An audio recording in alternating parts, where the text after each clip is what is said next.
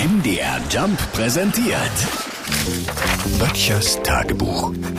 Notizen aus der Provinz. Mensch, nächste Woche ist ja schon Ostern, ne? Ich muss sagen, ich war ein bisschen überrascht, dass es jetzt doch ziemlich schnell ging.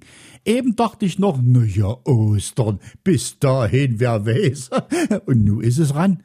Haben Sie schon Pläne? Man darf ja jetzt wieder alles machen, ne? Es können sich so viele Leute treffen, wie wollen. Und beim Ostereinkauf muss man auch keine Maske mehr tragen. Tests müssen auch nicht mehr sein. Und überhaupt ist doch alles per Gesetz vorbei. Wie gesagt, das sind alles Bestimmungen, die man nicht mehr einhalten muss. Ich sage aber auch ganz ehrlich, ich traue dem Osterbraten nicht so richtig. Und ich halte mich trotz allem ein bisschen zurück. Naja gut, auch aus Eigennutz, ich geb's zu, bevor die ganze bucklige Verwandtschaft Ostern wieder in meinem Nest liegt, naja, Sie wissen, was ich meine. Hoffentlich wird's Wetter schön, ne? Nicht wie voriges Jahr, da war's ja so kalt, erinnern Sie sich? Ostereier drinnen verstecken ist irgendwie nicht dasselbe. Das sagen auch die Kinder, ja? Äh, apropos Ostereier.